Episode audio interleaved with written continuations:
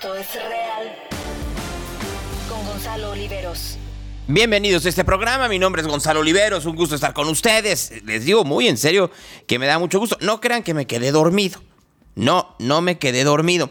Lo que pasa es que estaba revisando eh, el discurso, bueno, más bien la contestación que está dando el presidente López Obrador, porque llegó una reportera de, hoy es jueves de gestores, ya saben, ¿no? Entonces llegó una reportera del Canal 44 de la Universidad de Guadalajara y de manera muy curiosa comenzó a hablar con el presidente sobre lo que tenía que ver con el defendamos Jalisco y esto que está haciendo el gobernador. Entonces el presidente le está contestando. Que registra el censo de población. Entonces, ahí está esa controversia. Entonces, considero que los servidores públicos de la Secretaría de Hacienda podrían venir aquí preparados por lo que tú estás planteando y que expliquen esto también en número, con datos, cuánto le corresponde a cada estado. No sé si en Jalisco sabían esto que les estoy comentando de esta controversia? Yo creo que no, porque son asuntos que se ven en el Poder Judicial, pero hay que hacer la vida pública cada vez más pública. Sí. Entonces ofrezco, si te parece, que en la semana próxima vengan los de Hacienda y den la información. Y le quite, y le echen agua a la fiesta de Alfaro. Y en particular, aunque nos importa lo general. sí, señora, ya escuchamos, Jalisco. Vamos a dar a conocer lo de Vallarta, si te parece. Perfecto, aquí estaré porque pues las mesas empiezan el 20 de noviembre el gobernador dice que viene un recorte de 9.200 millones de pesos para Jalisco y es por ello que insistió en que inicien las mesas de diálogo. Pero está en su derecho y él tiene que actuar así porque pues eh, si se gobierna un Estado, se representa a los ciudadanos, pues se tiene que buscar que el Estado reciba más. Eso es legal, es legítimo. También nosotros, pues no podemos dar más de lo que está establecido en la Constitución. Y hay otra cosa, no solo es un asunto legal, es que todos tenemos que hacer un esfuerzo para ahorrar. Ahorren. Y no malgastar. Ahorren este, porque estamos administrando dinero del pueblo y sea mucho o sea poco, tenemos que manejarlo con honestidad. Sobre todo para terminar a dos bocas. Cosa que y no ha habido siempre, en siempre. Presidente, Si hay honradez, fíjense bien, ¿eh? Así es. Escuchen. Presidente, pues sí, efectivamente ahí no tuvieron hartazgo, vendieron patrimonio municipal. Ay, Yo creo que se puede enderezar el camino. Esperemos que la nueva administración lo haga.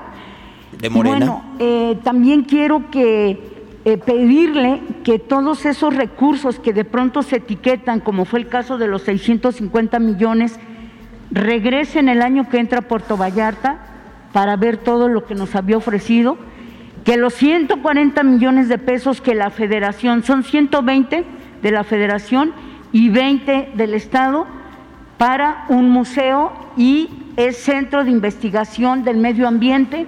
Le han ido a dejar al gobernador a Casa Jalisco firmas y firmas para que respete los recursos y a veces no entiende, ¿no? Pero bueno, vamos a ver qué sucede y aquí estaremos. Finalmente, también comentarle que en Jalisco aún hay 108 maestros afectados por la reforma educativa de Peña Nieto.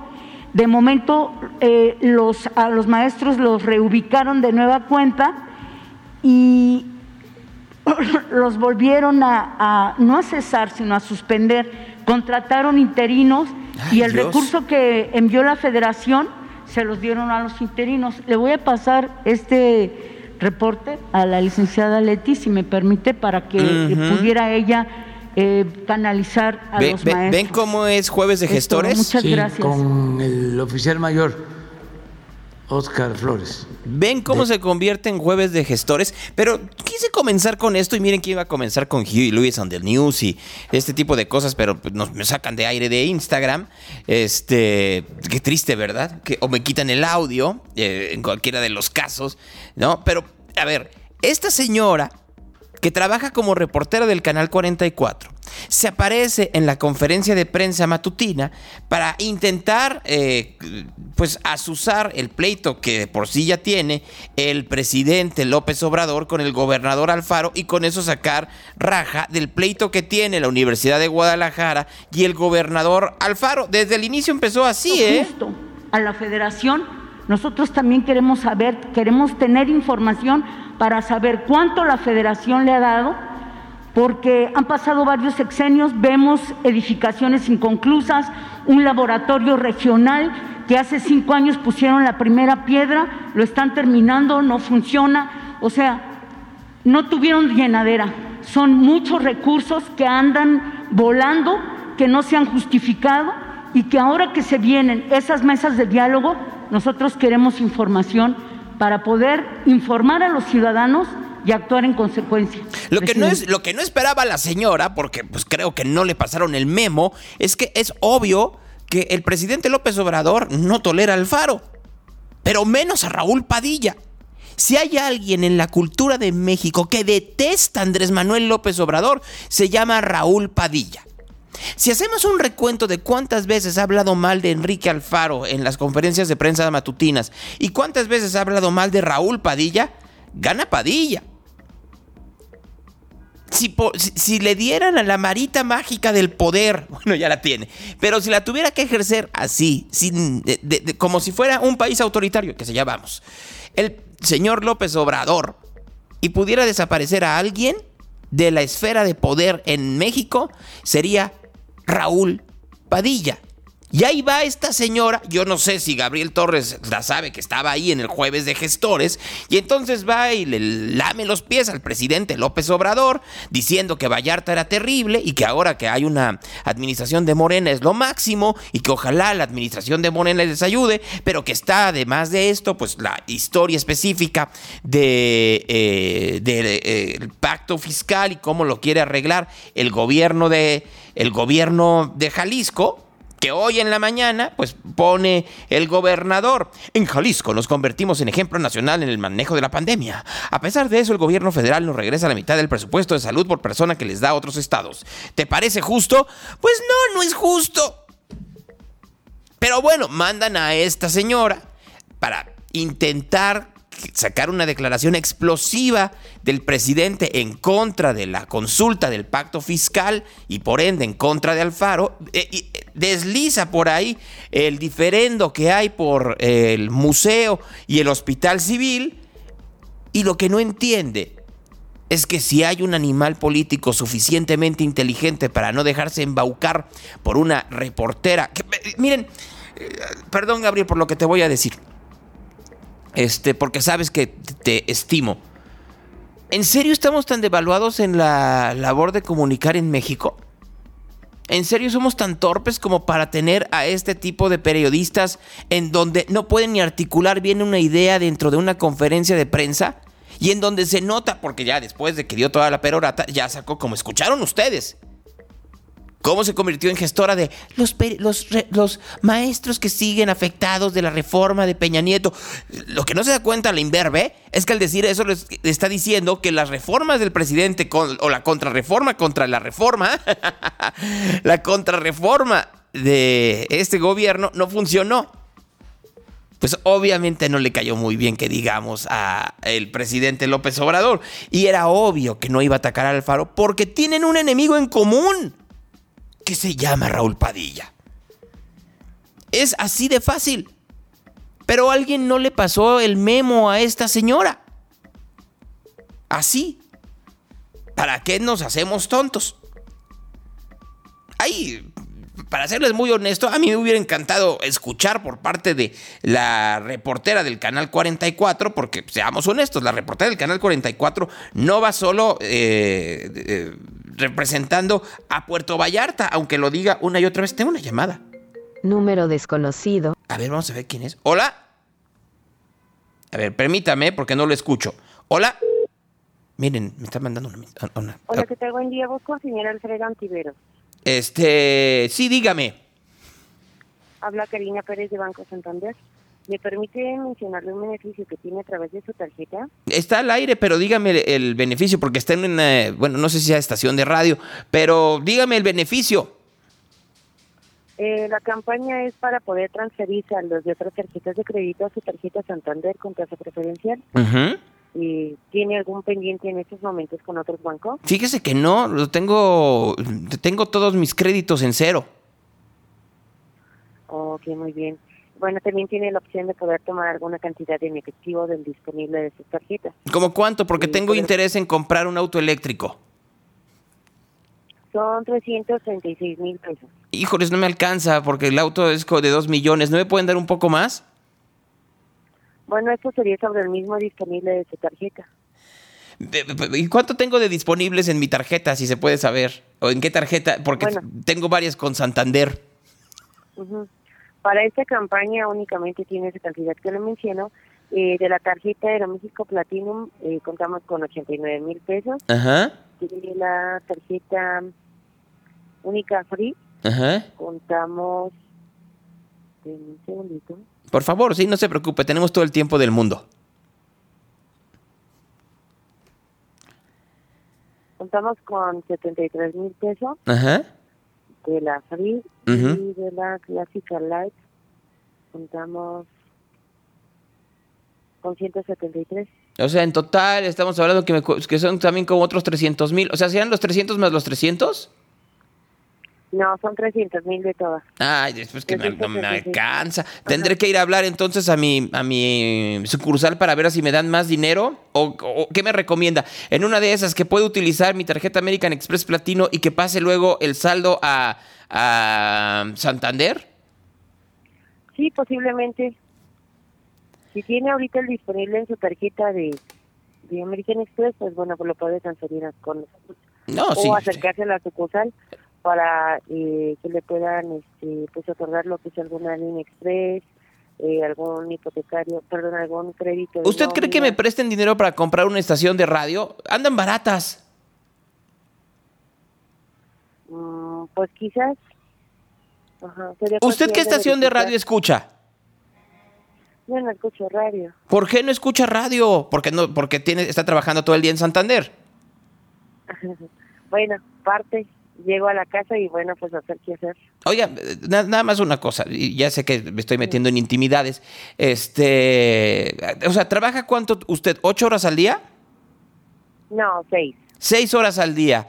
Y no le voy a preguntar cuánto, cuánto gana, pero con lo que gana ahorita, eh, ¿le alcanza o, o le falta dinero? Eh, mm, bueno, pues sí me alcanza. ¿Sí? ¿No, no, no, ¿No ha sufrido los efectos de la inflación? Bueno, por el momento, gracias a Dios, no. Eso está bien, me da mucho gusto por usted. No, y qué bueno por Santander que la tiene, que la tiene bien pagada para que no tenga los efectos. Eh, Y, y sinceramente, eso habla bien del banco. Este, ¿tiene casa propia o renta? No vivo con mis papás. Ay, por favor, salúdelos mucho, pero pues me imagino que entonces tienen que poner el, le- el dinero de los tres, de sus papás. ¿Y, de- y- y- usted o tiene hermanos? No, nada más soy yo. Ah, bueno, entre los tres mantienen bien la casa. Así es. Mire, vamos a hacer una cosa porque estoy al aire y no quiero que parezca que me estoy burlando de usted. Sí me interesa, pero ¿por qué no hablamos a las 10 de la mañana que salga? Ok, muy bien, me parece bien. Le agradezco mucho. Y, y sí, porque mire, a ver, de que quiero que comprar una estación de radio. Y en serio están baratas. O sea, ahorita la crisis de la radio en México, de- aquí no tendría que decírselo usted, pero pues como nadie compra radio, porque pues hacemos eh, tan mala radio que ni usted escucha, pues entonces eh, los eh, dueños de la radio están vendiendo las estaciones. Uy, si le contara. O sea, así, ¿alguna estación que recuerde ahorita? Aunque no le escuche. 91 DAT. 91 DAD en Querétaro. Uy, mire, es que, Así es que el, el- el- el operativo de Santander o, o el call center de Santander está en Querétaro. Es bien bonitas esas instalaciones. Son esas que parecen como ovni.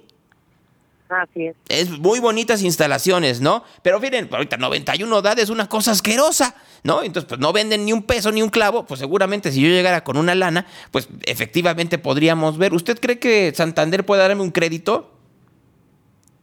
Pues posiblemente si lo solicita tiene un excelente historia crediticia. No, tengo muy, ex- muy buen historial crediticio. Y deje usted de eso.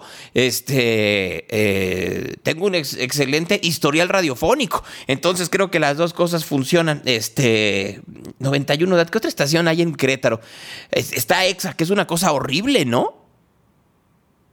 Exactamente. ¿Cómo se llama la estación en donde sale una mujer llamada Grace que hace un programa llamado Las Guajolotas y que es la cosa más fea de toda la radio mexicana? No, la verdad ya tiene bastante que no escucho la radio. Como bueno, pues ahora ya todo se puede buscar en, en el YouTube. Pues, Sí. ¿Qué- ¿Cuál, ¿Cuál fue la última canción que escuchó ya para dejarla ir?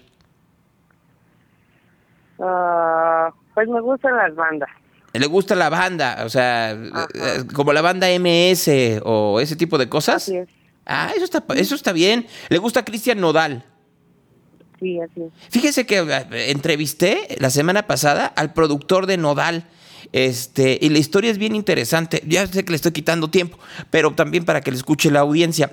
E- Es un hombre que además de producir a Nodal, produce a Maluma, ahorita está produciendo a Camila Cabello. Y, este, y, es de Ciudad eh, Miguel Alemán en Tamaulipas.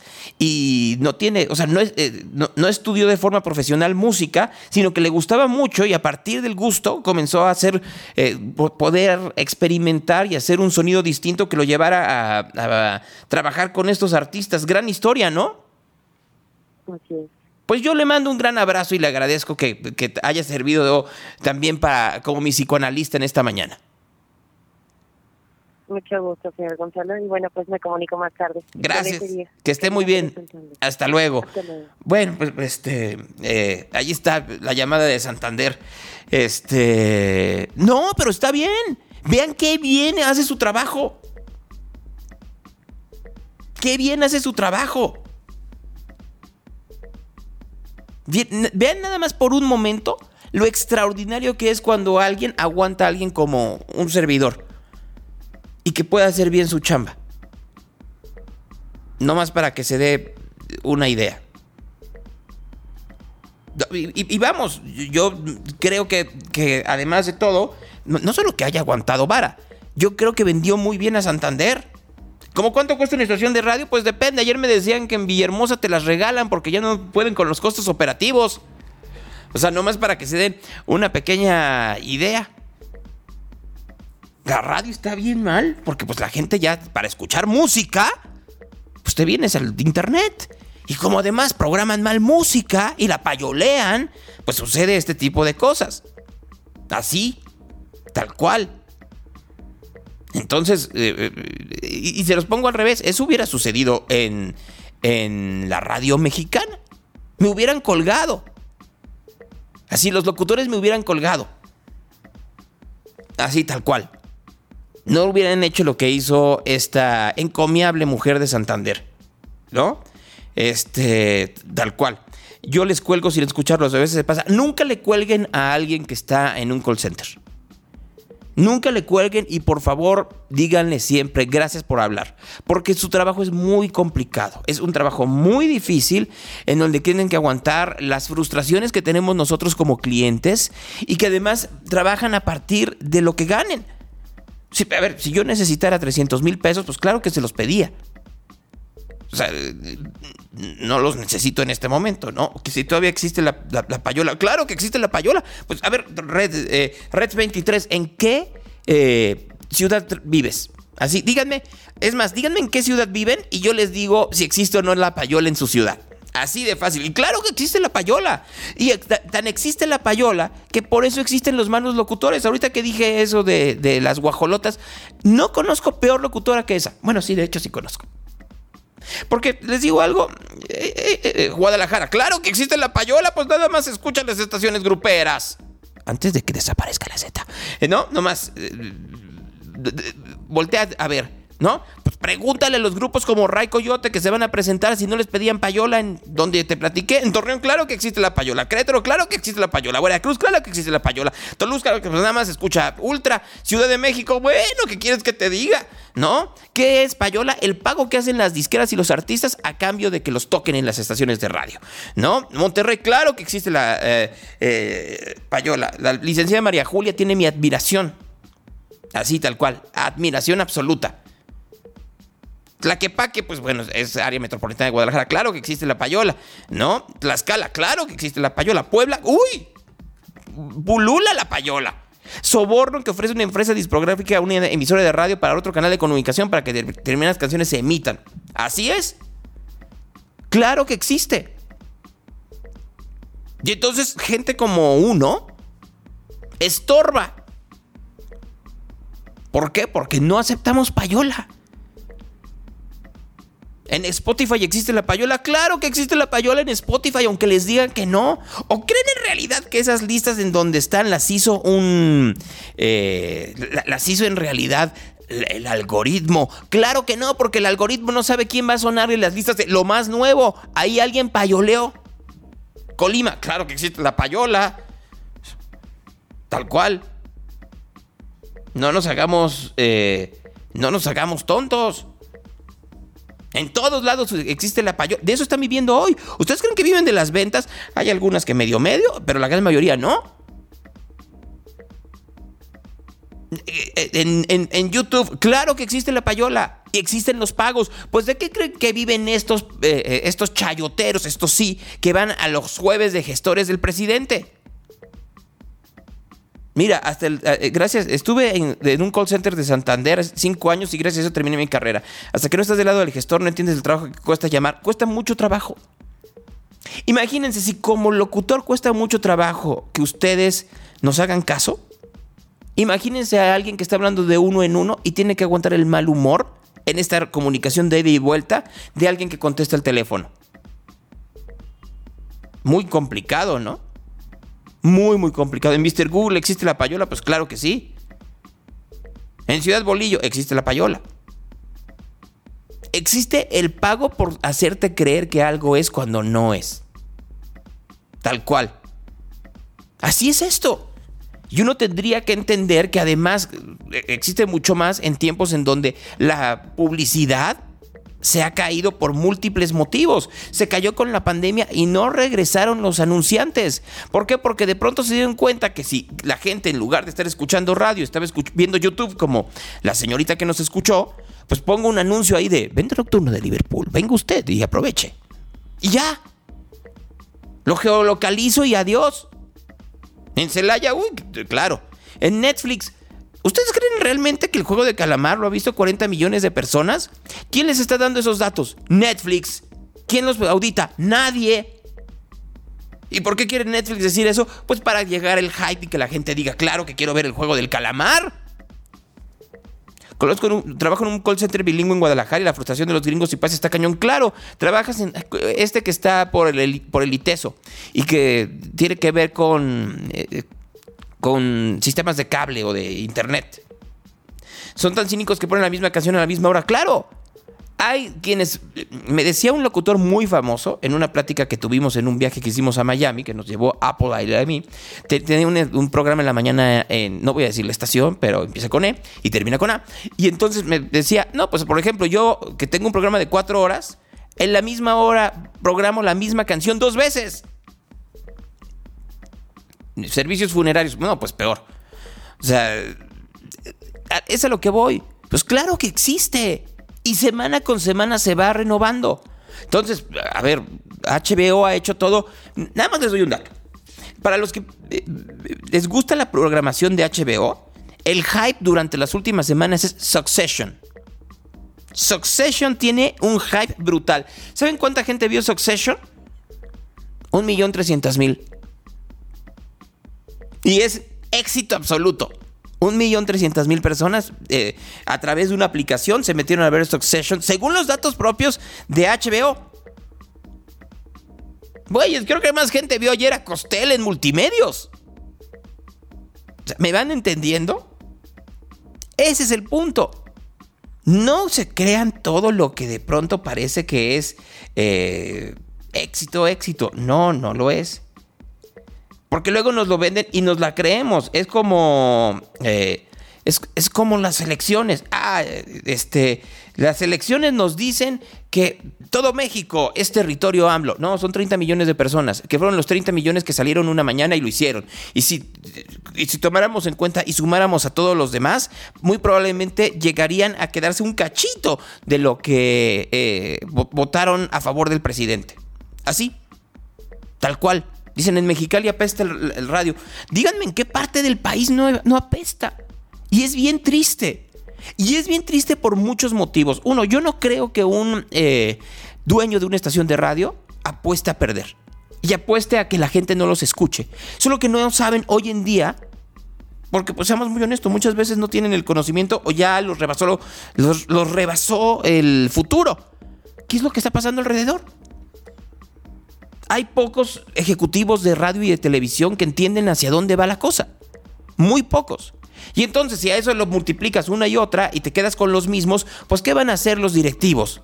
Pues no les van a decir que están cometiendo errores y que se están haciendo ricos ellos a través de la payola. Les van a decir que es cualquier otra cosa. Es el clima, es el cambio de público, es este que les está ganando su competencia, por ejemplo, de la Z la que buena y así nos vamos, etcétera, etcétera. Ah, que les den tiempo. La verdad es otra. Solo para que lo vean. Dicen, el futuro es el radio y la carta. El futuro es el radio bien hecho. Ya sea el radio terrestre o el radio digital. Porque la gente lo que quiere es escuchar buenos contenidos.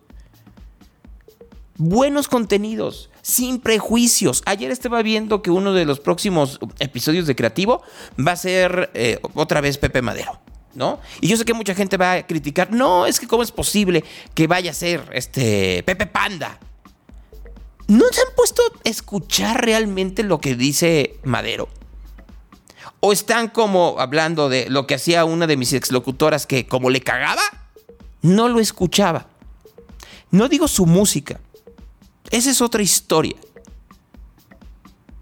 Es como cuando yo hablo con Adrián, claro que hablamos de música, pero hablamos de política enormemente. Y les consta. O si hablo con Carla Morrison, no me quedo hablando de por qué canta en inglés. No más para que vean. Esa es la parte en donde tenemos que abrir más la mente. Y como no la abrimos ya como sociedad y nos estamos cerrando cada vez, entonces los grupos se van haciendo mucho más pequeños. Y a partir de esa pequeñez de grupos, lo que termina por suceder es lo que estamos viviendo hoy en día. Esta, esta situación en donde pareciera eh, que ya no hay salida de nada. No hay salida a la violencia.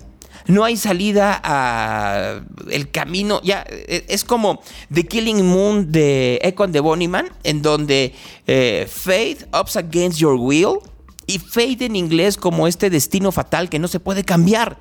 Y claro que se puede cambiar. Y no lo digo nada más en la parte radiofónica, sino en la parte de sociedad. Y antes de entrar al presidente y a la miscelánea, y etcétera, etcétera, etcétera, quiero retomar las palabras de ayer de Andrés Treviño, el secretario Hola, de Inclusión. Mi nombre es Andrés Treviño, soy director de diversidad sexual en la Subsecretaría de Derechos Humanos del Gobierno de Jalisco. Y referente al caso que ha trascendido el día de hoy de la violencia sufrida por parte de una mujer trans en el centro de Guadalajara, quiero compartir que diferentes dependencias del gobierno de Jalisco nos hemos articulado para dar eh, respuesta a esta violencia. Por su parte, la Fiscalía de Derechos Humanos eh, acompañó a la víctima, abrió una carpeta de investigación de oficio y la Secretaría de Igualdad Sustantiva y la Dirección de Diversidad Sexual nos hemos mantenido en coordinación para brindar el acompañamiento psicológico y jurídico a la víctima y las víctimas derivadas de este caso. Es importante eh, mencionar que eh, nos es muy preocupante que esta clase de violencias sucedan en el Estado y queremos eh, compartir que este no es, un, no es un hecho aislado. Esto forma parte de un contexto estructural de discriminación y violencia hacia las personas de la diversidad sexual, específicamente las personas y las mujeres trans. y es por eso que consideramos que es muy importante que como sociedad establezcamos un parámetro de tolerancia cero a esta clase de violencias. ¿De qué está hablando Andrés Treviño para quien no se haya enterado? La noche del martes, ahí en San Juan de Dios, una mujer, y le voy a dejar una mujer, porque esa es su decisión. Una mujer fue atacada porque dos motociclistas pasaron y le aventaron ácido. Tiene quemaduras de primero y segundo grado en cara, en pecho, en brazos. En una muestra más de la intolerancia, de la estupidez, de la ignorancia que tenemos como sociedad en México. Así, tal cual. Entonces, eh, si te das una pequeña idea, esta ignorancia, esta intolerancia, crea odio. Y cuando creas odio, no das condiciones para el diálogo. Dice Luz, debe de darle voz y espacio a las marchas pro vida y en favor de la familia. No por una sencilla razón. Y creo que no lo estás entendiendo, Luz. A ver. Vamos a que tú, aquí conmigo, te acabo de invitar a entrar. Vamos a ver cómo me defiendes a partir de esto lo que sucedió el día de antier en las calles de Guadalajara. Rechazaste la invitación. No se puede. No puedes tú aceptar que haya gente que pase en una motocicleta y le tire ácido a un ser humano. Es imposible. Tú quieres que le demos eh, espacio a las marchas a favor de la familia, pero son los mismos que incitan al odio al distinto. Dicen que quieren eh, que le demos espacio a los pro vida, cuando son los primeros que quieren que desaparezcan de la faz de la tierra distintos como homosexuales, lesbianas, transexuales. Son los primeros en los que no dan un espacio para que los niños puedan tener mejores condiciones en adopción a padres solteros o a padres homosexuales y que no se queden en casas hogar.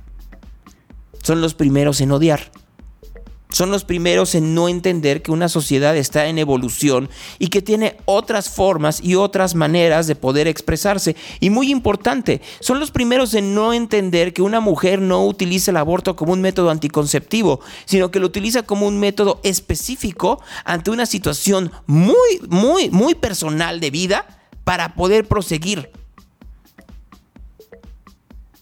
Pero pareciera que no se entiende y no, no, no los entendieron. A dejar de darle espacio, dice Luz. Pues yo lo pongo así, Luz. Yo lo que creo es que somos una sociedad en donde hablamos mucho de no darle espacio, pero por darles un ejemplo. Y ayer en la tarde se lo decía Andrés y se lo decía al aire en Trends. Salió Andrés a, a condenarlo, salió la fiscalía decir que iba a perseguir a estas personas, lo cual quiere decir que no los va a encontrar nunca porque la fiscalía es una torpeza absoluta. Torpeza absoluta. Yo no vi un tuit del gobernador. Enrique Alfaro no sacó un tuit, ninguno, condenando los hechos. Decía Andrés Treviño, yo soy la cara del gobierno para esto. Qué bueno. Y es una buena cara, Andrés es un buen tipo, extraordinario en su trabajo, extraordinario. Pero yo no quería ver una cara del gobierno nada más.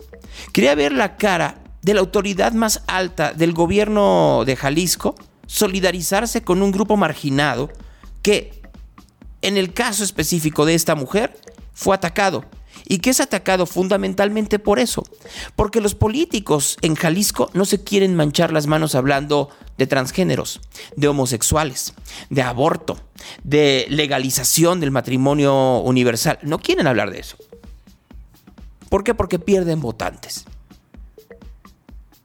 Es preferible perder vidas que perder votantes.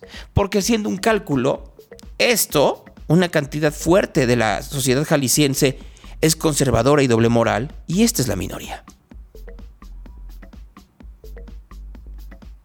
Tal cual. Y dicen, los conservadores tienen, o bueno, esos conservadores tienen espacios en canales de televisión y estación de radios religiosas. Claro, tienen Radio María porque eso sí tienen dinero para poder rentar. Vamos, se los pongo muy fácil. No hay dinero para que coman bien los sacerdotes en las parroquias, pero sí hay dinero para Radio María. Y a nivel gubernamental y social, nosotros nos estamos quedando muy atrás en eso. No son, son temas que además no se discuten en medios de comunicación. Se consigna el hecho, pero no se dan espacios.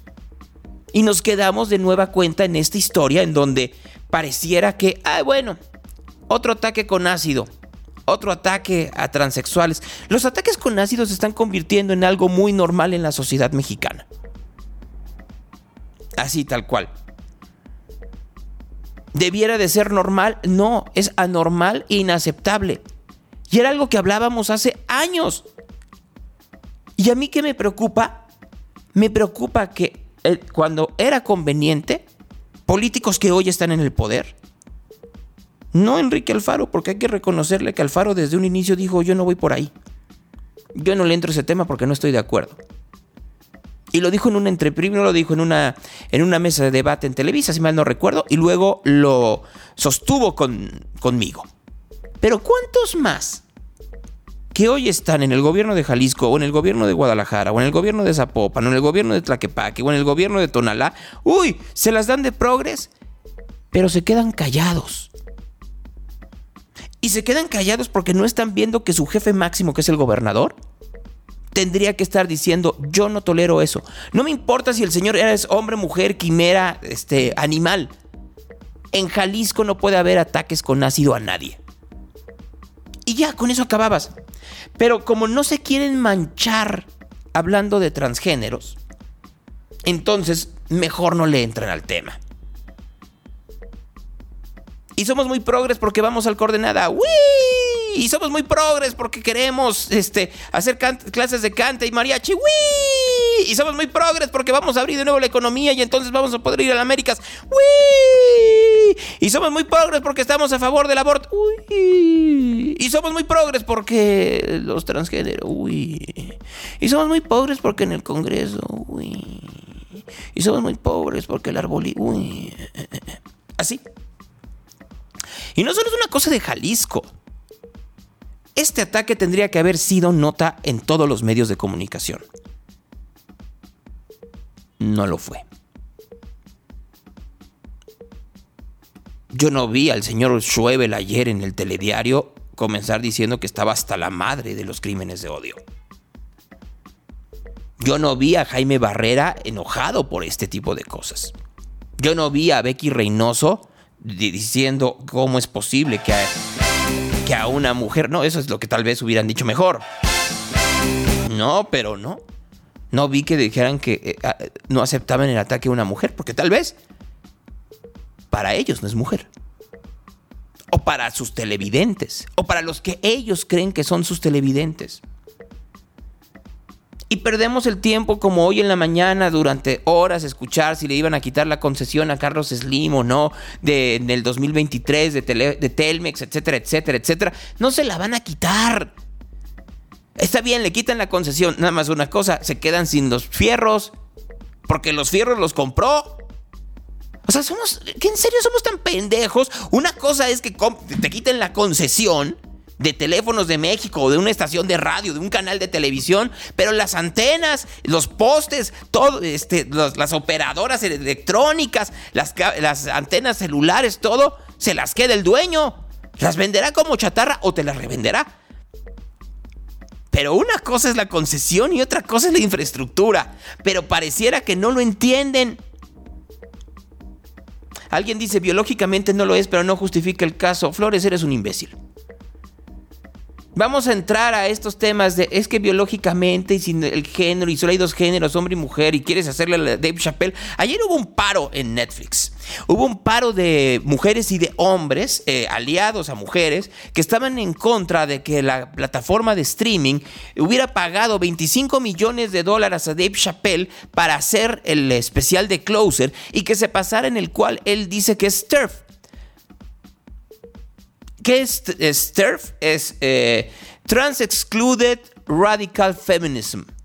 O lo que es lo mismo, como decía esta mujer eh, llamada Dana Cortés, que ayer la entrevistaron. Miren, uno de los canales en donde sí se trató el tema fue La Octava, ¿no? Que no vende ni un clavo. No vende ni un clavo, no porque, eh, eh, no por otra cosa más que, más allá de si sus temas son buenos o son malos, sus conductores son malísimos. Porque, por darles un ejemplo, tienen un programa llamado El Octágono que hace Hernán Gómez, el hermano de Facundo. Qué triste que te digan siempre, eres el hermano de, ¿no? Qué feo, sinceramente. Pero bueno, Hernán Gómez politólogo, este, entrevista a mujeres y entre ellas a la feminista Dana Cortés. Dana Cortés tiene de feminista lo que yo de alfarero húngaro cuando dice cosas como esta. Hablar de las mujeres no es transfóbico, justo lo que mencionas del texto, de que el sexo se asigna al nacer, lo que yo y muchas feministas decimos es, el sexo no se asigna al nacer, es una realidad que ocurre de forma biológica a partir de la evolución, ¿no? del ser humano y entonces lo que yo decía es, inclusive antes de nacer, claro, hoy que tenemos el ultrasonido siempre es una lectura distinta de los padres y las madres cuando vas a tener un hijo o una hija. Y desde ese momento empiezas a asignar una serie de atributos a la persona que no ha nacido, ¿no? Si es niña, pues le comprarás ropa rosita y, una serie de, roles y estereotipos que empiezas a asignar desde antes de que esa, esa, ese, ese niño o esa niña nazca, ¿no? Eh, me resulta pues también lamentable que digan cosas que el texto no dice. El texto en ningún momento habla ni de las personas trans ni de las personas no. binarias. O sea, todo el tiempo lo que, lo que hago es, y además, o sea, no es solo una postura mía, retomo a una historiadora, a una antropóloga y a una filósofa mexicana, por cierto, o sea, a, Gerda Lerner, a François Geritier y luego a eh, Graciela Herrero, para decir, eh, pues sí, las mujeres, el patriarcado surge a partir de eh, cómo podían oprimirnos y la forma fue a través de nuestro cuerpo, a través de nuestra capacidad reproductora se nos asignó, por ejemplo, la crianza. Y a partir de nuestro cuerpo, que además en la historia de la humanidad hemos hablado muy poco de nuestro cuerpo, por ejemplo, de la menstruación. Qué, bueno que no hablas de, tu cuerpo, mamacita. Que, son, que siguen siendo temas tabús, tenemos que seguir hablando de ellos, porque a partir de esos hechos naturales, pues se surgen muchas violencias contra nosotras, eh, muchas opresiones. Eh, Pero ¿qué, mucho, es lo que buscabas tú con este texto? ¿Cuál era tu...? Que hablemos de las mujeres, que hablemos de las mujeres, que hablemos de nuestros cuerpos, que hablemos de los temas que, insisto, siguen siendo tabú sobre nuestros cuerpos. Eh, por ejemplo, hace este, este año que, se, que, que estamos hablando de la vacuna, han habido cambios en los ciclos menstruales de las mujeres y hay muy pocos estudios haciéndose de eso. ¿Y sabes quiénes son las que estamos hablando de esto? Las mujeres, porque el, el, no hay una humanidad que, que, le guste hablar de las mujeres. A lo largo de la historia hemos hablado de los hombres todo el Pero tiempo. lo que tú quieres decir es que hay algunos temas que, digamos, de las mujeres biológicas que no podrían ser siquiera comprendidos por una mujer trans. Por ejemplo, tú citaste el tema de la menstruación, por ejemplo. Lo que yo creo y que además también han salido a decir cosas que yo no opino. Yo creo que ser y nacer mujer es una experiencia y ser mujer trans es otra experiencia. Yo no creo que las mujeres trans no existan, que las mujeres trans sean, no. Yo lo que creo es que son experiencias distintas y que a partir de las experiencias, claro, de nuestros cuerpos. Distintas y también con algunos elementos en común también. Para mí, por ejemplo. Hay cosas en común habrá cosas en común y habrá luchas donde nos encontremos con el feminismo. Por ejemplo, yo no creo que las, mujeres trans tengan que vivir de la prostitución, porque me parece que es un empleo absolutamente deshumanizante. Y yo espero que las personas trans, mujeres y hombres trans, puedan aspirar a tener empleos dignos y bien pagados, no a tener que prostituirse. Por ejemplo, para mí ahí la lucha se une. Y claro que las mujeres trans existen, pero su experiencia corporal es muy distinta porque evidentemente nacen varones en el caso de las mujeres trans y todo el proceso de transicionar, eh, si, en el caso de que haya disforia de género o de que haya autoginefilia o de que cuáles son las condiciones que hay para que tú decidas, para que una persona trans decida transicionar. Yo no me voy a sentar a hablar de ser trans porque pues yo no soy trans, yo no he transicionado y entonces eh, mi texto se, se, se centra básicamente en hablar de la experiencia de ser mujer. Sin necesidad de excluir a las mujeres trans. Me parece que es una lucha distinta. Si a eso te refieres con excluir, creo que es una lucha distinta y no es que se les excluya. Yo creo que las personas trans eh, tienen que hablar de sus experiencias, de las experiencias de su cuerpo eh, y no estoy segura que esa trinchera sea el feminismo. Para mí, ellos, ellos y ellas deberían tener su propia trinchera. En el caso de las mujeres trans. En el caso... Ahí está Dana Corres esta terfa, dirían algunos, que dice las mujeres trans háganse un ladito.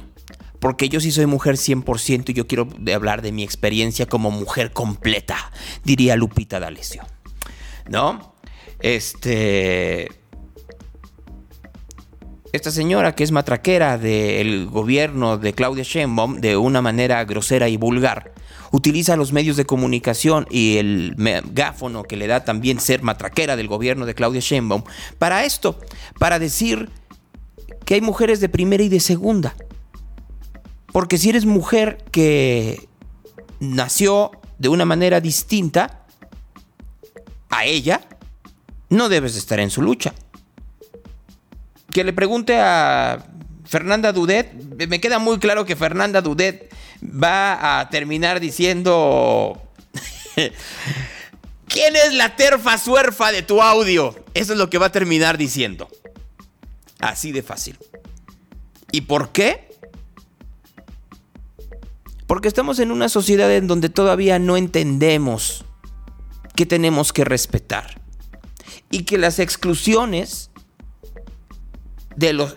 Ahí tiene razón el presidente. Los extremos luego se tocan.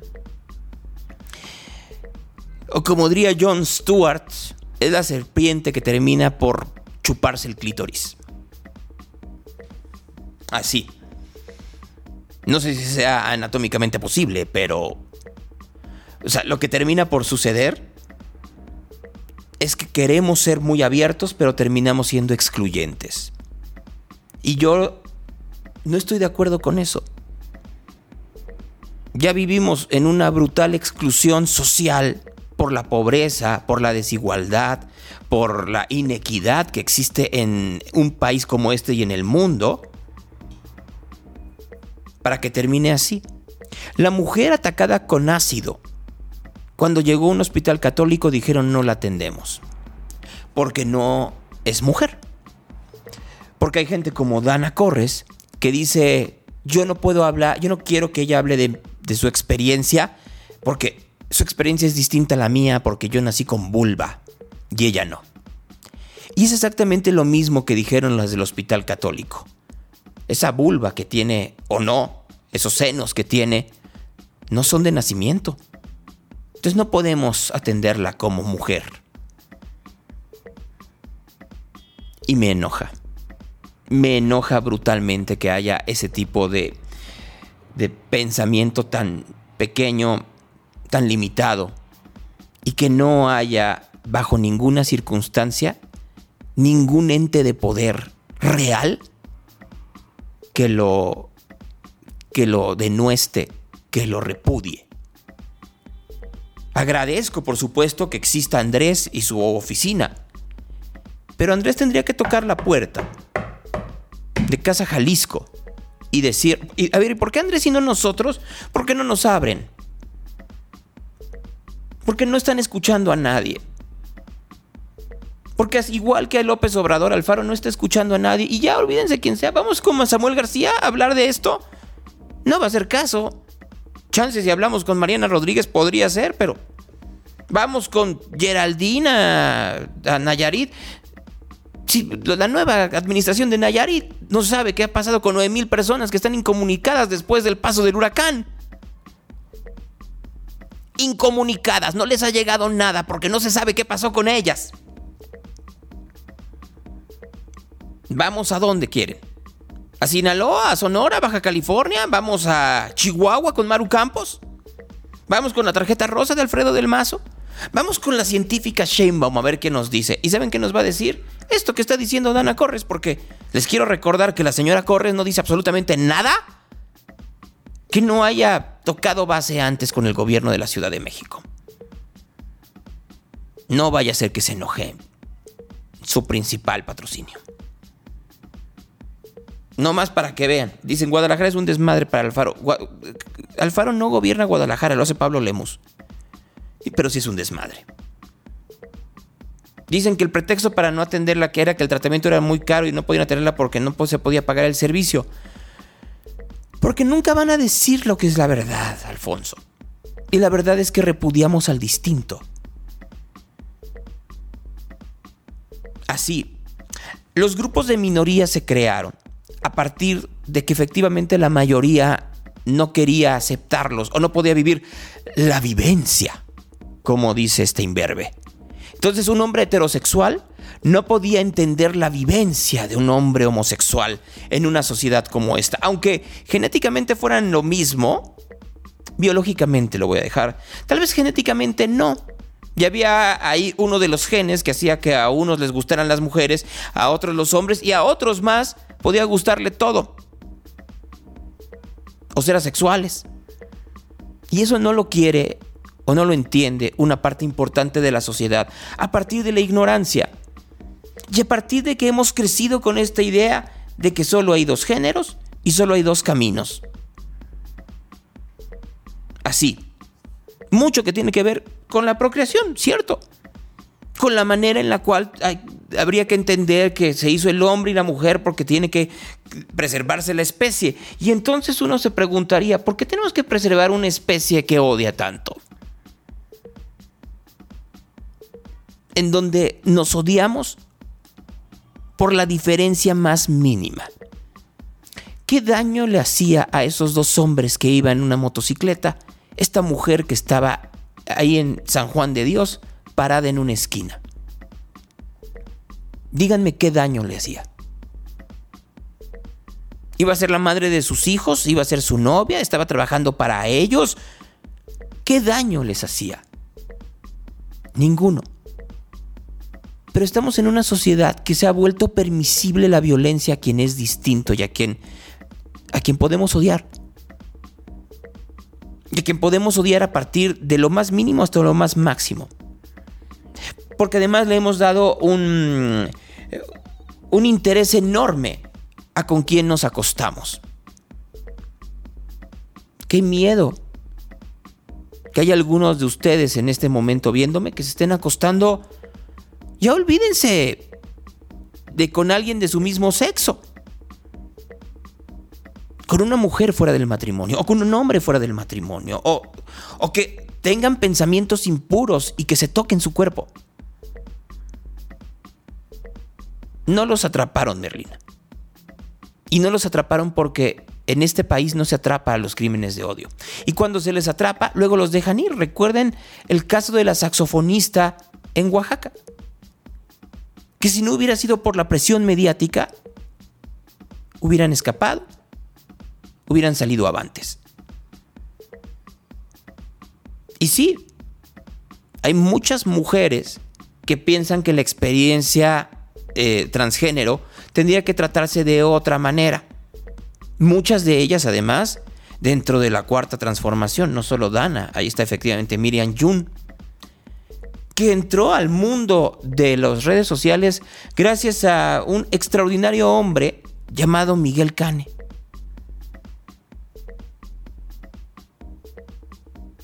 Y que ahora odia. Porque nos hemos dado el permiso de odiarnos por ser diferentes. Diferentes por las razones que ustedes quieran.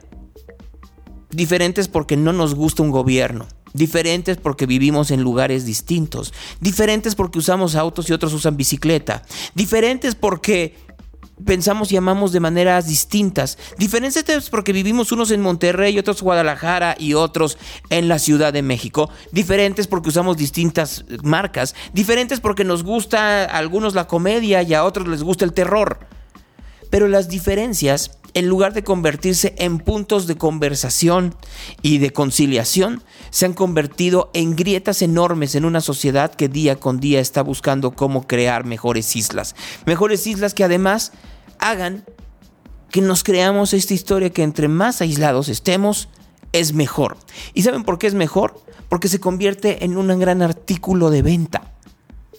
Venta para redes sociales, venta para tabletas, venta para teléfonos inteligentes, y regresamos al inicio de lo que hablábamos en un, principio en este programa. Los medios de comunicación antes eran los grandes aglutinadores y la familia mexicana solo podía pensar conforme lo decía el canal de las estrellas, que está cumpliendo 70 años. No le estoy diciendo nomás porque lo odia, era el único medio de comunicación que existía en México como tal. Y cuando digo el único medio de comunicación, claro, existía la radio, y existían los periódicos. Pero los periódicos fundamentalmente los nacionales eran aquellos que salían en la Ciudad de México y la radio, a excepción de la XCW con 230 mil watts de potencia y que se escuchaba en todo el país en las noches, no tenía repetidoras. La única que tenía repetidoras en todas partes era el Canal 2, el canal de la gran familia mexicana, que podía ver a mi secretaria con Pompín Iglesias, cómicos y canciones con Capulina y Viruta, podía ver las telenovelas, eh, y que en estas telenovelas podía salir desde Gutierritos hasta María Félix. Y podía ver los noticieros. En un inicio, el noticiero Excelsior con Ignacio Martínez Carpintero y después, por supuesto, mi diario de Nescafé y 24 horas a partir del, del 70 con Jacobo Zabludovsky. Televisa que se convirtió en la gran empresa cuando se dio cuenta que podía caer en riesgo de ser nacionalizada tras la absorción del Canal 13 por parte del gobierno de Luis Echeverría. Y eso hacía que la gente pensara, comillas, comillas, igual. Y que tuviera estos puntos de unión.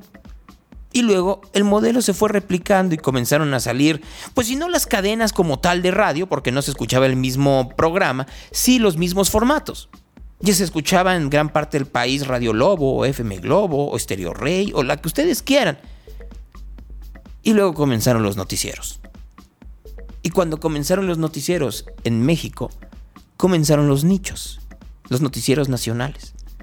Y cuando comenzaron los nichos hay algunos que se dieron la eh, autorización de comenzar a odiar a partir de lo distinto.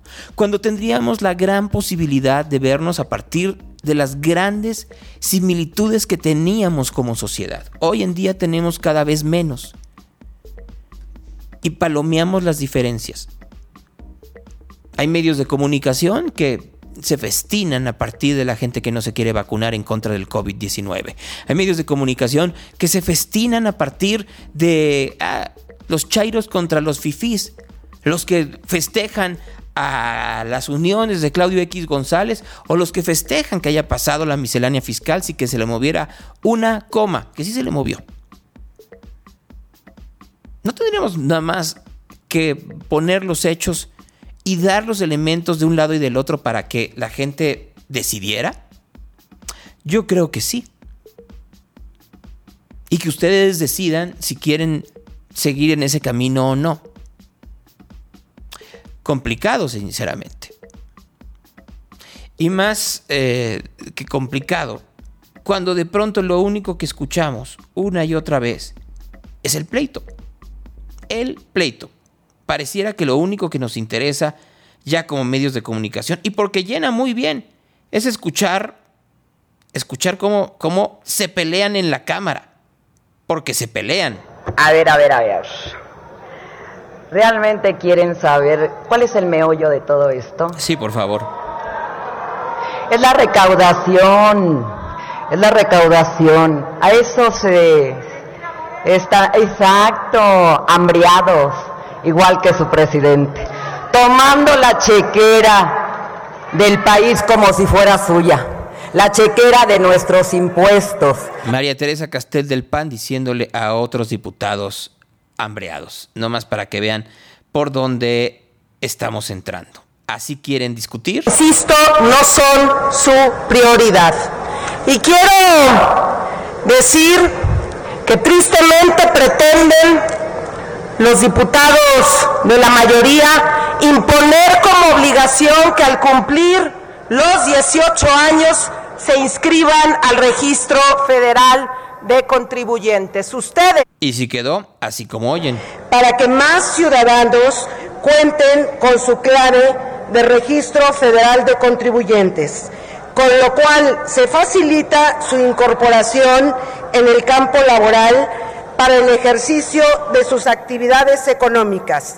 Sin embargo, debemos ser muy cuidadosos de la manera en que esta, esta propuesta quede asentada en la ley. Lo anterior, queremos ser cautelosos de no generar obligaciones a los jóvenes o hacerlos susceptibles de requerimientos innecesarios. Es decir, que no tengan que pagar una multa si acaso no están registrados, pero el registro, la gran trampa, va a ser automático a partir del CURP. Del PAN habló Jorge Triana también. Pegando de gritos, agrediendo, insultando. Solamente hacer unas aclaraciones pequeñas. Por supuesto, ¿ya se les olvidó el News Divine? ¿Ya se les olvidaron los jóvenes que murieron asfixiados, aplastados por la irresponsabilidad de Marcelo Ebrard y del alcalde Chiguil en la Ciudad de México, al cual después hicieron de nueva cuenta alcalde? ¿Ya se les olvidó? ¿Ya se les olvidaron los muertos de la línea 12 en la cual culparon a los asesinos perros neoliberales, a los criminales reales, a las tuercas malditas, pero no hay ningún culpable humano. Marcelo Ebrard, quien hizo la licitación, está burlándose de la autoridad de este país. Mario Delgado, quien se encargó de pagar esos contratos por adjudicación directa, se está burlando de todos ustedes. Bueno, los hizo diputados, pero se está burlando de los amigos de ustedes que no los hizo diputados. Bueno, eso es lo que dice eh, el señor Triana, que como ustedes saben en redes sociales es muy vocal. Pero hablando de vocales... Como ellos carecen de posibles compañeros, compañeras, bueno, no compañeros nuestros, ellos no tienen candidatos o candidatas a la presidencia, pues ni, modo que vaya a ser su jefe el señor X Junior, ni modo que vaya a ser el señor Hoyos, ni modo que vuelvan a plantear, no sería reelección, porque como el comandante Borola se robó la presidencia, podría decir que por primera vez lo van a elegir, pero creo que no sería elegible, ¿no? Entonces, pues no tienen candidatos y entonces vienen aquí cobardemente a enfrentar. Monreal puede ser un candidato de ustedes, ciertamente, pero no creo que acepte semejante indignidad. Entonces, vienen a atacar aquí a muy valiosos compañeros como el canciller, compañero canciller Marcelo Ebrard, que ha hecho un trabajo espléndido, brillante, verdaderamente destacado, o a la compañera Claudia Sheinbaum, que ha hecho un trabajo extraordinario como jefa de gobierno en la capital del país. Nada más para que vean eh, cómo está la situación. ¿Dónde andaba Jalisco en la discusión del día de ayer? Provocada por el COVID-19 fue el turístico. No me detendré demasiado ni siquiera a mencionar todos los comercios que apenas sobrevivieron y que de plano tuvieron que cerrar sus puertas por las consecuencias de la pandemia. Dentro del sector turístico y el cultural, los museos fueron fuertemente golpeados. Fueron de los primeros establecimientos en tener que cerrar sus puertas a la población en general y los últimos en poder abrirlas. A nivel mundial y en México, muchos de ellos quebraron y otros tuvieron pérdidas que pusieron en riesgo su viabilidad. Ahora no solamente se recargan aún más en esos establecimientos, sino que afectan uno de los derechos que más deberíamos de promover como representantes, el derecho al acceso a la cultura.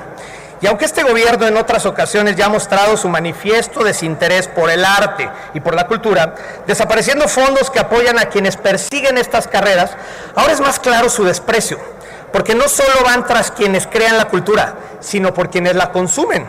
Y de nuevo, como en muchas otras de las propuestas que aquí ha aprobado la mayoría, los más afectados son quienes menos tienen, quienes no pueden Dice Checo Barrera que qué mal que eh, hayan subido los precios de entrada a los museos tiene razón, nada más voy a poner un matiz. ¿Cuántos museos ha hecho Movimiento Ciudadano en Jalisco en los últimos años? Últimos nueve años. Bueno, no está el pleito con la Universidad de Guadalajara por un museo. A veces hay que tener cuidado con lo que se sube uno a platicar en la tribuna. Fiscal que acabamos de votar en contra, de nueva cuenta vulnera y ataca a las familias mexicanas.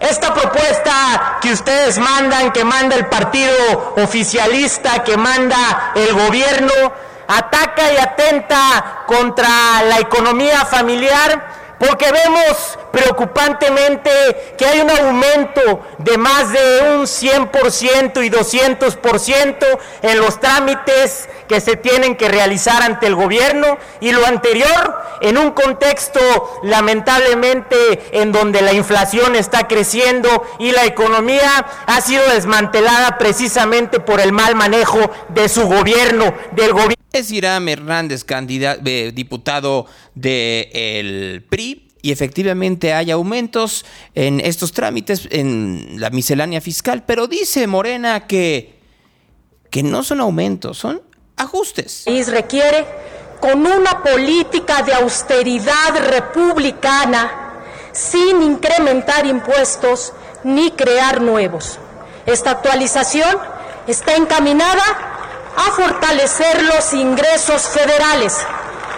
Después de esta crisis económica y de salud derivada de la pandemia, es necesario que rediseñemos en el corto y mediano plazo la estructura del gasto gubernamental y actualizar las fuentes del financiamiento. Ajustes, dicen ellos.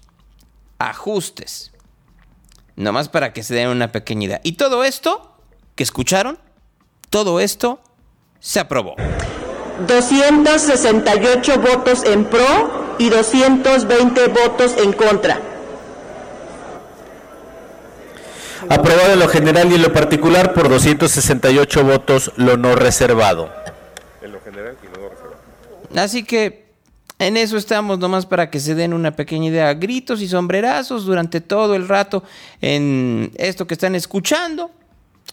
Este, al mismo tiempo se llevaba a cabo la audiencia de eh, Rosario Robles, a la cual la dejaron encerrada en Santa Marta, Catitla, por la sencilla razón de que tiene riesgo de fuga. a la familia de Rosario Robles saliendo de esta reja. Sí, ya, ya lo estamos intentando, ya lo estamos intentando. por estar aquí. Emilio Lozoya puede cenar en, en eh, Junan, Patopequín, Rosario Robles, a Santa Marta. De regreso. No vaya a ser que se escape. No vaya a ser que se escape. Y mientras todo esto sucedía, ¿cómo nos estaba yendo, no más por no dejar, cómo andaba la situación en Culiacán, en donde en las últimas horas llena de balaceras?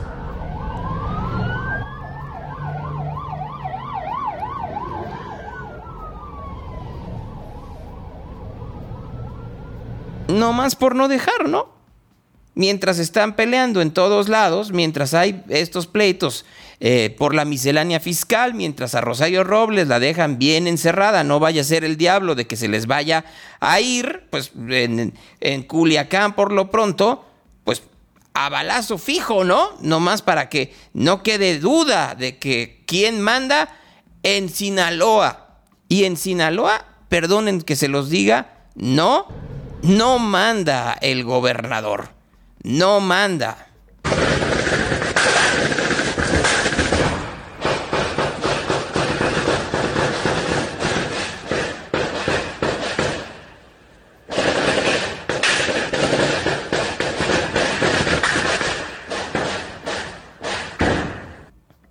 Esta mañana el presidente López Obrador habló del caso Lozoya a propósito.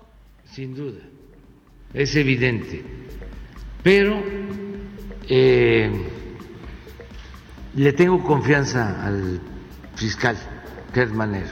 ¿Sí platicó con él sobre este caso? No, yo no hablo de estos eh, asuntos con el fiscal Manero. La verdad es que sí habló y lo insultó según las versiones de gente que estuvo en estas reuniones, pero pues, ¿qué quieren que, les diga? Y también habló del caso Rosario Robles. Este, es una decisión del Poder Judicial, de los jueces, de ellos eh, depende. Y por lo que corresponde al Ejecutivo no hay ninguna eh, venganza. No hay ninguna venganza en contra de Rosario Robles. Eso es lo que dice el presidente López Obrador. Eh, ¿Sí? El que ponía a los diputados, a los senadores, a los jueces, a los magistrados, a los ministros,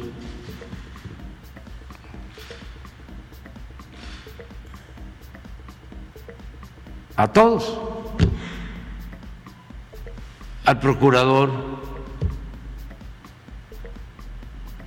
Entonces, eso es lo que quedó en el imaginario colectivo. Ahora es cosa del imaginario colectivo. Tenemos que ir poco a poco eh, informando, orientando de cómo es un auténtico Estado de Derecho.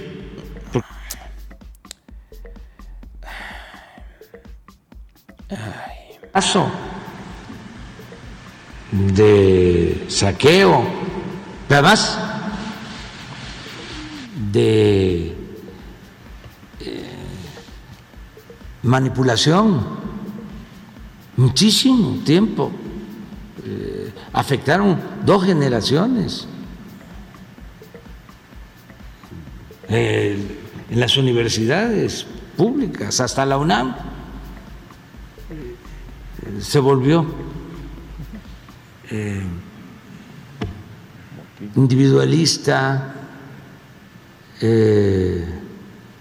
defensora de estos proyectos eh, neoliberales. Hasta la UNAM, literal, este, se volvió individualista. Y sobre la reforma eléctrica. Este, se mantenga la esencia de la iniciativa. ¿Cuál es la esencia de la iniciativa? De que la industria eléctrica sea una industria estratégica propiedad de la nación, de todos los mexicanos. Ay, Dios misericordioso. En serio, ese es el país en el que estamos viviendo. Conversaciones. Me da mucho gusto el saludar esta mañana aquí en Real a Andreu. Hace un rato que no platicábamos, entonces vamos a ver cómo está. Que ayer hubo un ataque en varias estaciones de policía en León, Guanajuato.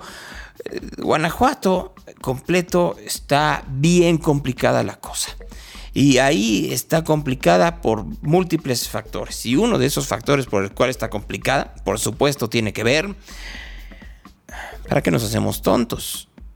Uno es el narco y otra es el olvido por parte del gobierno de eh, eh, del gobierno de eh, el presidente López Obrador, que no quiere que le vaya bien a, a, a Guanajuato. ¿Cómo estás, Jorge? Me da gusto saludarte. Buenos días, Gonzalo. Muy bien. ¿Tú cómo vas? Bien, muy bien. Hace un rato que no platicábamos. Sí, eh, pues muchísimo rato más bien, yo creo. Un ratote, exactamente. Un ratote, Y ahí te preguntaría, en ese rato que no hemos platicado, musicalmente, ¿cómo ves la cosa? Musicalmente, también me ausenté un poco eh, y estoy retomando ya desde el 2019 y bueno, 2020 de chocolate también no, no pasó, no pasó mucho y pasó bastante. Este, pero bien, eh, aprendiendo un poco de, de- de nuevas bandas, de nuevos formatos y demás. ¿no? ¿Qué, qué es lo que has visto tú? Que, vamos, en el confinamiento que dices que es de chocolate, pues también como que la gente transformó la manera en la cual sí, eh, sintonizaba música, escuchaba música, pero más importante, tenía estos inputs artísticos o emocionales. ¿Qué, qué es lo que has encontrado tú? Pues sí, encontré más bien que, que tenías que ser productivo sí o sí, ¿no? Era inspirarte, sensibilizarte, este, pensar, no sé, era, era- pues es que no, no hay de otra, digo, creo que es un tema que se ha hablado bastante entre la música, era como ah, eh, de, de manera natural buscar esa creatividad más de la creatividad que ya normalmente venías haciendo por inercia a lo largo de los meses o años que tenías como, como músico y, y- y bueno, creo que eh, bueno, en nuestro caso con Andreu pues fue esta productividad de, de, pues bueno, hacer, hacer más temas y pues de hecho hubo como esta, ya lo mencionaba, como esta inspiración para, para crear letras y conectar con nuevos este, talentos, por así decirlo, que fue el caso de, de Andreu en este, en este caso de pandemia. Mm, eh, eh, a ver, en esas letras, ¿qué, qué, qué temas estás tocando ahora que no lo hacías con anterioridad? Pues bueno, realmente en, en Andreu somos eh, dos, dos integrantes eh, de una banda nueva, muy vieja, por así decirlo. Este, y Rulo, que no sé por qué no se ha conectado por acá, este, principalmente él, él hace esta lírica y en pandemia también nos, nos, nos juntamos a componer, a hacer letras ambos. Y, y pues sí, era, era más, más un tema de, de él en el, en el sentido, ah, mira, acá está. por- hablando por ti. Mira, no, no, no te peines, es, son las 9.50 de la mañana y tienes además, te pusiste atrás tu reloj que parece como corona, entonces este, funciona muy bien una cosa con la otra, este, pero pues estábamos hablando del proceso creativo y decía Jorge que pues las letras tienen que ver mucho contigo y yo te preguntaría lo mismo, la, eh, el confinamiento, la pandemia, ¿hizo que transformaras la manera en la cual estabas te- teniendo tus vivencias personales? No, curiosamente es de lo que estábamos hablando eh, ayer y fíjate que para mí no, por lo general bebo diario y estoy en mi casa este, escribiendo, este, conviviendo por ahí, tengo unas salidas en, las semanas, eh, sí recibo visitas de amigos, pero tampoco son, son más de 15 y, y la verdad es que no, no cambió mucho mi forma de vivir y de, de sentir, sobre todo también este estaba oyendo ahorita todos los temas que tocaste y la verdad es que a favor, este, Andreu, de, de sumarse a una, a una participación, no sé, o sea, admiro mucho que estés en este, en esta, en estas cuestiones, Gonzalo, y, y pues también ahí hay un, una banda sonora, este, que habla de, pues de estas, no sé, es- de estas cosas que también nos quejamos, ¿no? Y a lo mejor también somos parte de ellas. Es que yo creo que nos podemos quejar mucho de la política y no nos damos cuenta que, que- que aumentamos, exponenciamos las razones de estar políticamente así a partir de nuestra act- actuación social, en donde, en donde hemos aprendido de una manera ya sistemática a despreciar al distinto. ¿No? Y yo creo que, por ejemplo, ustedes musicalmente suenen distinto. Y eso cuesta mucho trabajo, no el llegar hacia el público, sino llegar en medios que les abran las puertas de periódicos, de televisión, de los medios tradicionales en donde nos quedamos en el pasado de si no te oyes igual a A, B o C, este, no tienes cabida, ¿no? No, no tienes una casilla. No sé qué opinan al respecto.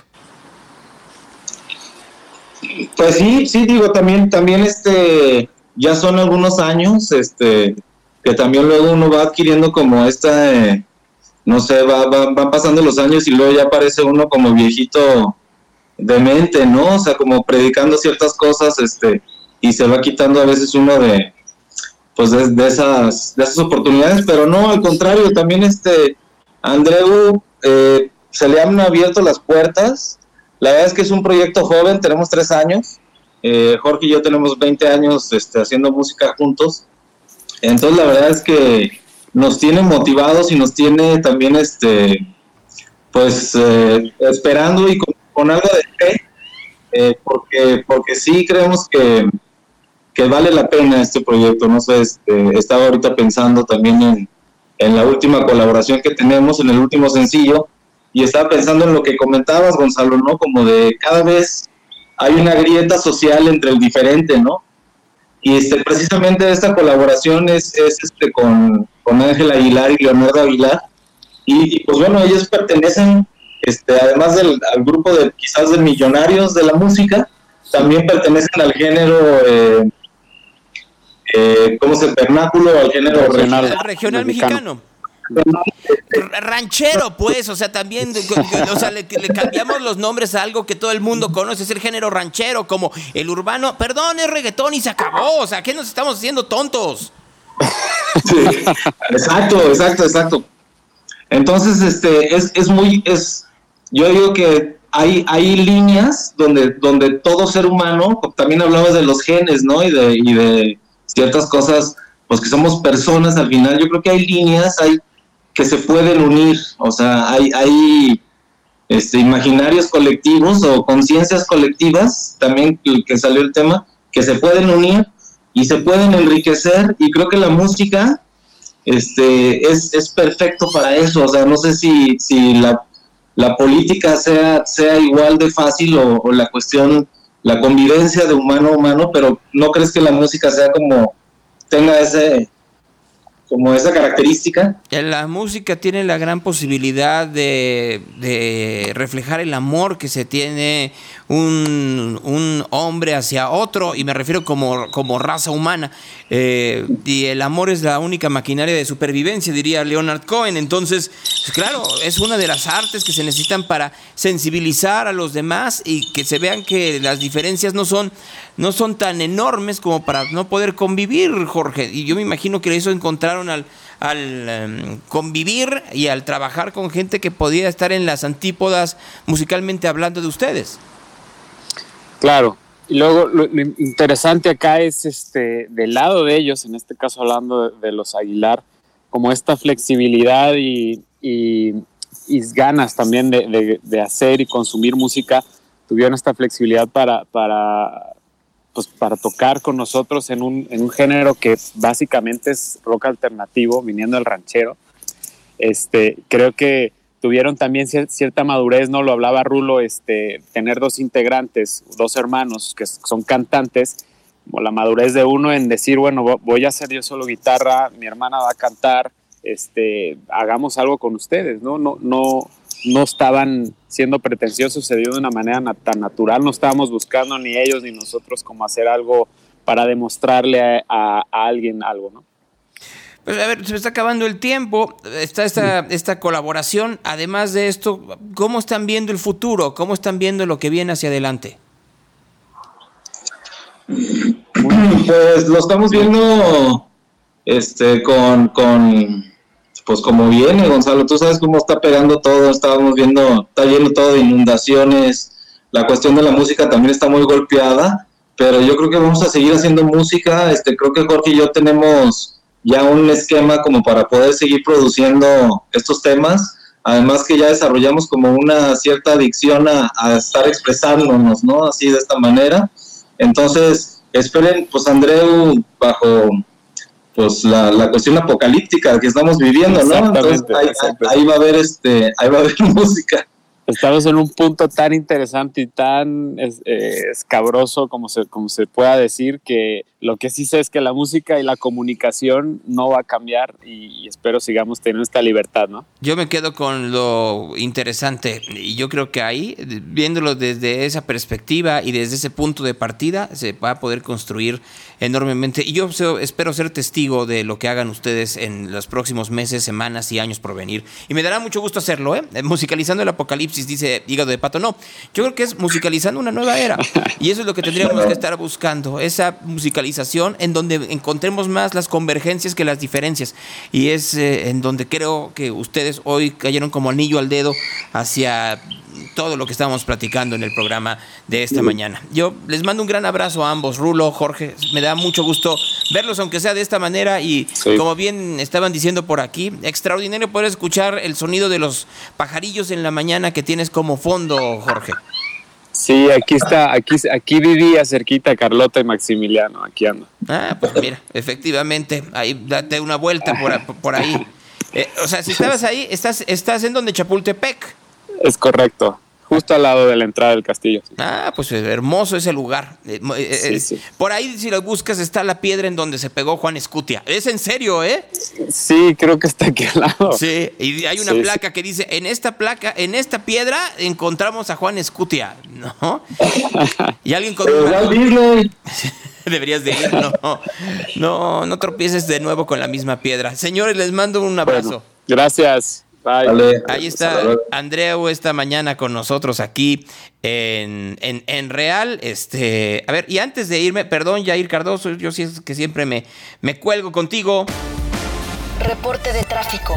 Ahí nada más que Marco Vinicio nos dé el reporte rapidísimo, en un minuto si puede, o en dos, cualquiera que sea el caso, para que nos diga cómo está la calle, ¿no? Que, es parte importante de lo que es este programa, el que ustedes tengan un reporte acucioso.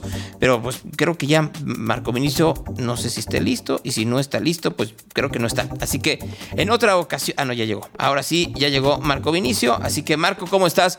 Buenos días, te cedo el micrófono para que en nada des el reporte de tráfico de esta mañana. Este, vas. ¿Qué, tal?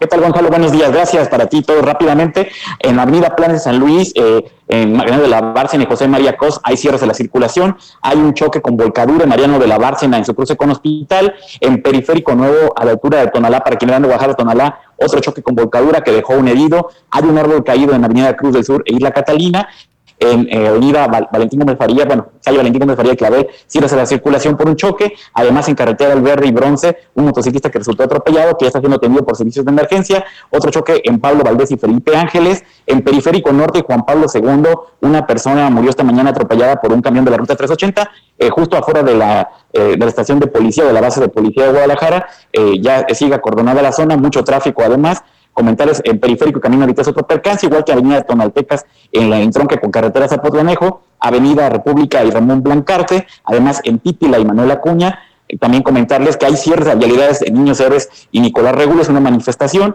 en Jesús Michel y Paseo del Edén, esto en Paseo del Prado, del Prado en Tlaquepaque, también hay otro percance. Y semáforos, Juan Gil Preciado de aviación a Periférico, en más sincronizados, además también comentarles que eh, Lázaro Cárdenas y Río Seco no están funcionando, y eh, complicada circulación de Joaquín Preciado de Corazón Periférico, Avenida Lázaro Cárdenas de Folla Arcos del Milenio y Avenida Aviación de Santa Marita 5 de Mayo, lo que esta mañana el reporte vial de Radio Real, Gonzalo Todos. Bueno, a ver, antes de irnos, seguramente va a hablar del Back to the Future Day Jair en un momento más, por eso no voy a poner aquí Luis and the News, pero quiero aprovechar antes del Evangelio para poner esto. Real presenta como una forma de ayuda a los padres de familia en el cuidado y protección de sus hijos. La nueva línea de entretenimiento digital, Videojuegos 4T, certificados desde Palacio Nacional. Videojuegos 4T tiene una variedad amplia de opciones para el Nintendo 64. Sí, para el Nintendo 1964.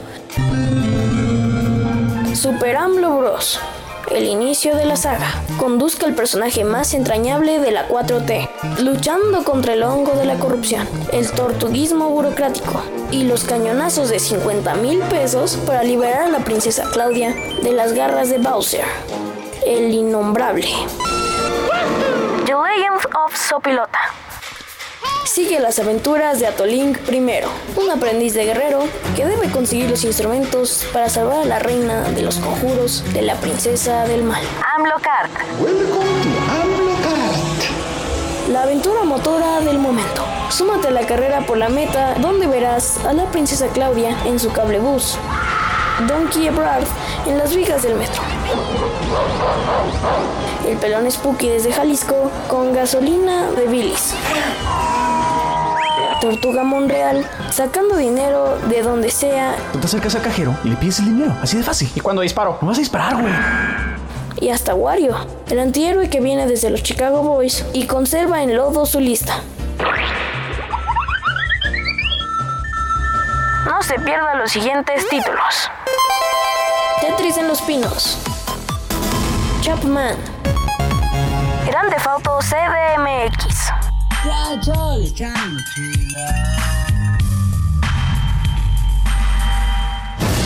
Y Game of War, Calderón Edition.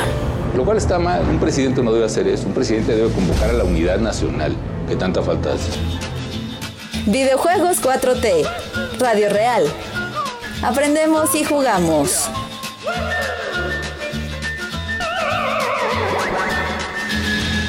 Bueno, pues ya, gracias Marco. Al contrario, Gonzalo, tengan un excelente día. Me puso buenas este promo, así que sigan escuchando Radio Real. Hasta luego. Adiós. Y ahora con ustedes, el Evangelio del Día en esta estación de radio.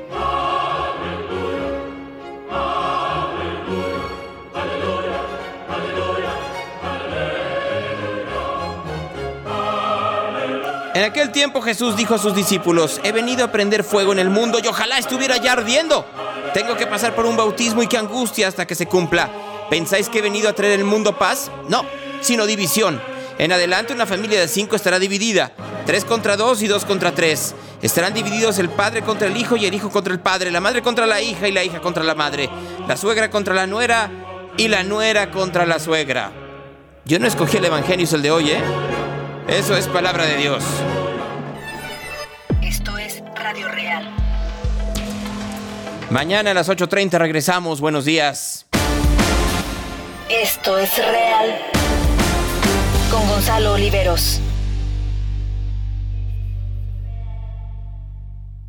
Hello, it is Ryan, and we could all use an extra bright spot in our day, couldn't we? Just to make up for things like sitting in traffic, doing the dishes, counting your steps, you know, all the mundane stuff. That is why I'm such a big fan of Chumba Casino. Chumba Casino has all your favorite social casino style games that you can play for free anytime, anywhere with daily bonuses. That should brighten your day a little.